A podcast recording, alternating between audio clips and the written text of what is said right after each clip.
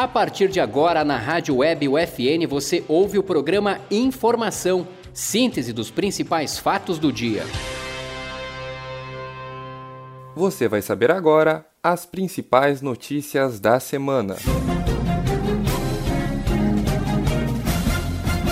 Navio encalhado no canal de Suez é liberado após seis dias. 94,2%. Cuba tem a maior taxa de pacientes recuperados da Covid-19 na América. Ocupação de leitos de UTI em Santa Maria está em 99,3%. Começam as inscrições do vestibular agendado para as graduações à distância da Universidade Franciscana.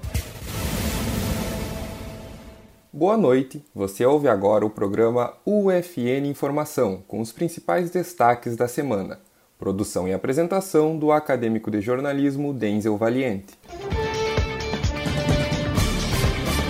Foi liberado nesta segunda-feira o tráfego no canal de Suez, no Egito. A rota comercial estava bloqueada desde o dia 23 de março, quando o navio porta-containers Ever Given encalhou no setor sul do canal devido a fortes ventos. Para desencalhar o cargueiro de 220 mil toneladas, foi necessário o uso de retroescavadeiras, equipamentos de drenagem e retirada parcial do peso da embarcação. Estima-se que as perdas econômicas pelo encalhe sejam de 300 milhões de reais. Segundo dados do Ministério da Saúde Pública de Cuba, a taxa de pacientes recuperados da Covid-19 no país é de 94,2%. Com essa porcentagem, Cuba é o país com maior número de pessoas recuperadas do coronavírus na América. Além disso, a ilha desenvolve a Soberana 2, vacina contra a Covid que está na última fase de testes e, se for aprovada, pode se tornar a primeira vacina latino-americana contra o novo coronavírus. Acompanhe no próximo bloco os destaques do Brasil e do Estado. Ministro das Relações Exteriores, Ernesto Araújo, pede demissão após críticas à sua atuação. Brasil registra 26,7% das mortes por coronavírus no mundo na última semana. Era uma vez uma latinha amassada. Veio um catador, recolheu e levou para a indústria da reciclagem. A lata se transformou em renda e trabalho digno para muita gente. Você tem um papel importante nessa história: colocar os restos de alimentos e materiais orgânicos no lixo úmido, separados dos plásticos, metais e de todo lixo seco. Isso facilita a vida dos catadores, aumenta o material aproveitado e poupa recursos naturais. Mude de atitude, separe o lixo e acerte na lata. Governo Federal. O ministro das Relações Exteriores do Brasil, Ernesto Araújo, pediu emissão do cargo nesta segunda-feira. O pedido ocorre após a pressão de deputados e senadores, como o presidente da Câmara, Arthur Lira, e o presidente do Senado, Rodrigo Pacheco. A situação de Ernesto Araújo piorou nos últimos dias. Na avaliação dos parlamentares, o ministro isolou o Brasil no cenário internacional e prejudicou a compra de vacinas contra a Covid-19. Na última semana, o Brasil registrou 18.164 novos óbitos pelo coronavírus, esse número é maior do que a soma das mortes nos Estados Unidos, México, Itália e Rússia na última semana.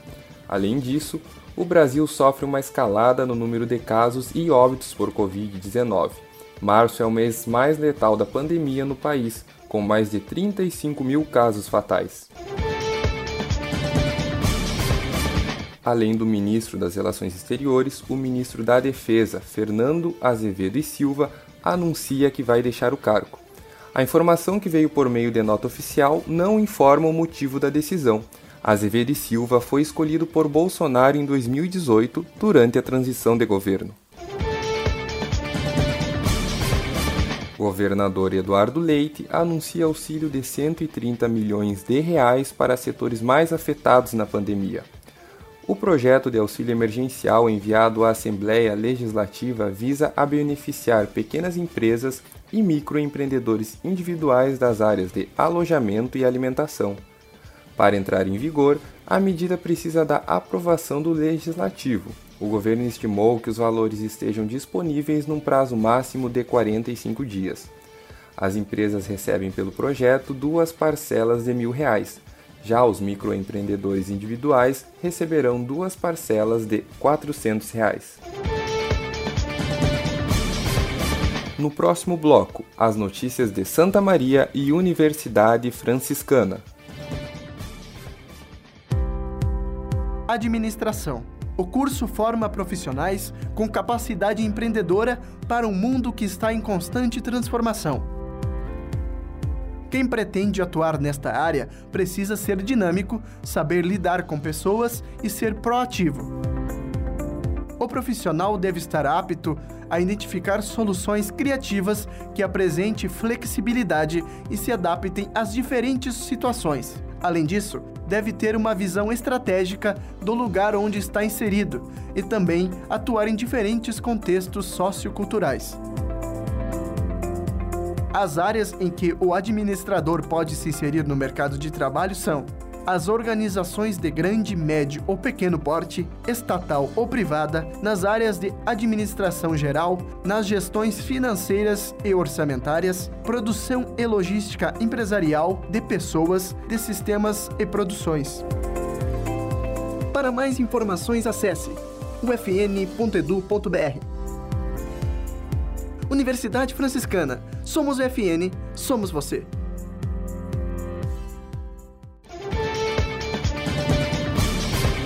A semana é de temperaturas mais baixas em Santa Maria. O dia mais frio deve ser quinta-feira, com mínima de 12 graus. Durante a semana, o sol deve aparecer entre poucas nuvens, com o tempo firme. A máxima não deve ultrapassar os 26 graus. A ocupação de leitos de UTI em Santa Maria está em 99,3%. Segundo o painel da Secretaria Estadual de Saúde, 151 dos 152 leitos de UTI do município estão ocupados nesta segunda-feira.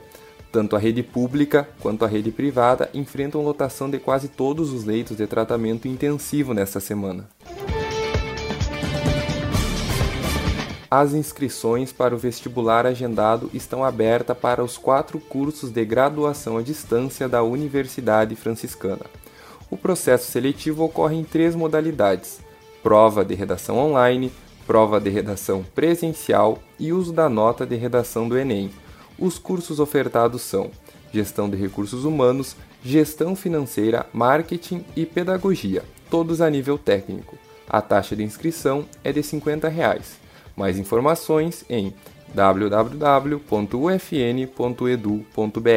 ufn.edu.br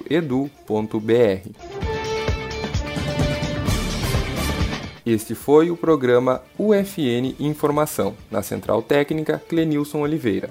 Supervisão da professora e jornalista Carla Torres.